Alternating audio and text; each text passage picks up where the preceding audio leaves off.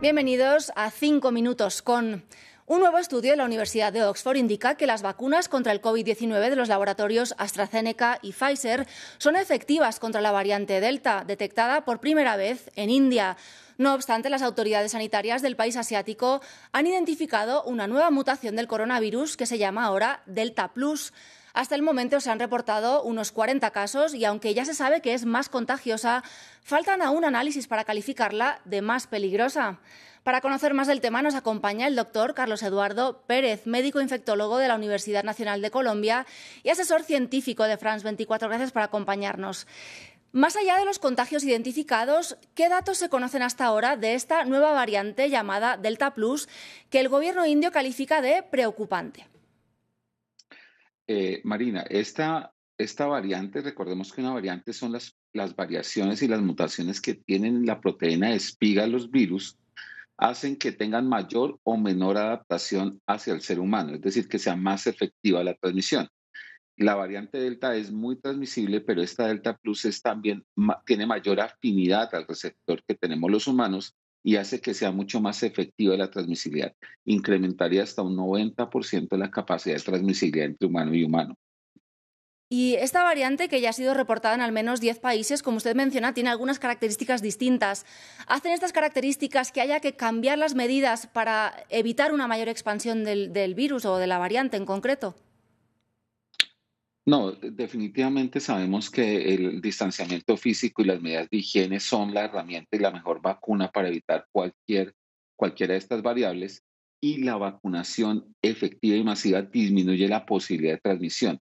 Todavía falta evaluar si son efectivas contra esta variante las vacunas actuales, probablemente sí lo sea, pero lo que es impresionante es su capacidad de transmisión que se puede incrementar hasta un 90% en los grupos humanos.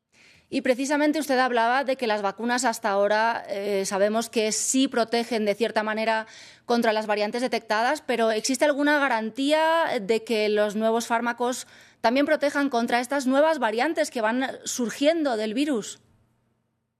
No, el, problema es que no hay ninguna certeza de cómo se pueden comportar con las nuevas variantes y entre mayor número de personas infectadas, lo que estamos viendo en América Latina con la variante lambda, o lo que estamos viendo en otros grupos humanos que se incrementa la transmisibilidad, hay mayor posibilidad de mutación.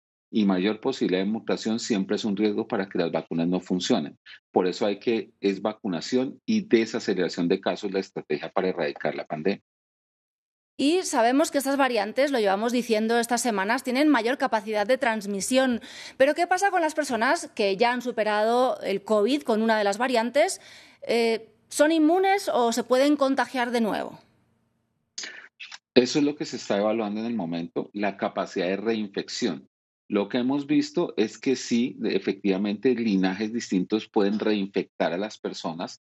Sin embargo, en pocas ocasiones se vuelve una situación de brote o de importancia en la salud pública, pero estas variantes tienen la capacidad de reinfectar nuevamente a los seres humanos. En esta Delta Plus estamos por evaluar esa situación. Si fuera así, pues toca eh, maximizar los esfuerzos para desacelerar, desacelerar el número de casos y sobre todo la importancia de la vacunación masiva y que sea simétrica, no asimétrica como lo que estamos viendo en nuestros países actualmente, María. Y más allá de esta preocupación de la que advierte el, gobierno indio, donde se detectó esta Delta Plus, ¿Cuáles son las medidas que hay que tomar? Recordemos una vez más que al final el virus lo podemos contener bastante nosotros según cómo actuemos. Recuérdenos cuáles son algunas de estas medidas barrera que podemos, que podemos llevar a cabo. Es muy importante que todos evitemos las aglomeraciones, grandes, pequeñas, son de la misma importancia. Si hay humanos cerca, si hay interacción humana, es la cadena de transmisión del virus. Las medidas de higiene, el uso de tapabocas, el lavado de manos, la vacunación cuando sea la oportunidad y mantener una disciplina social es lo que permite que estas variantes tengan menor probabilidad de que se desarrollen en la medida que se incrementa la vacunación.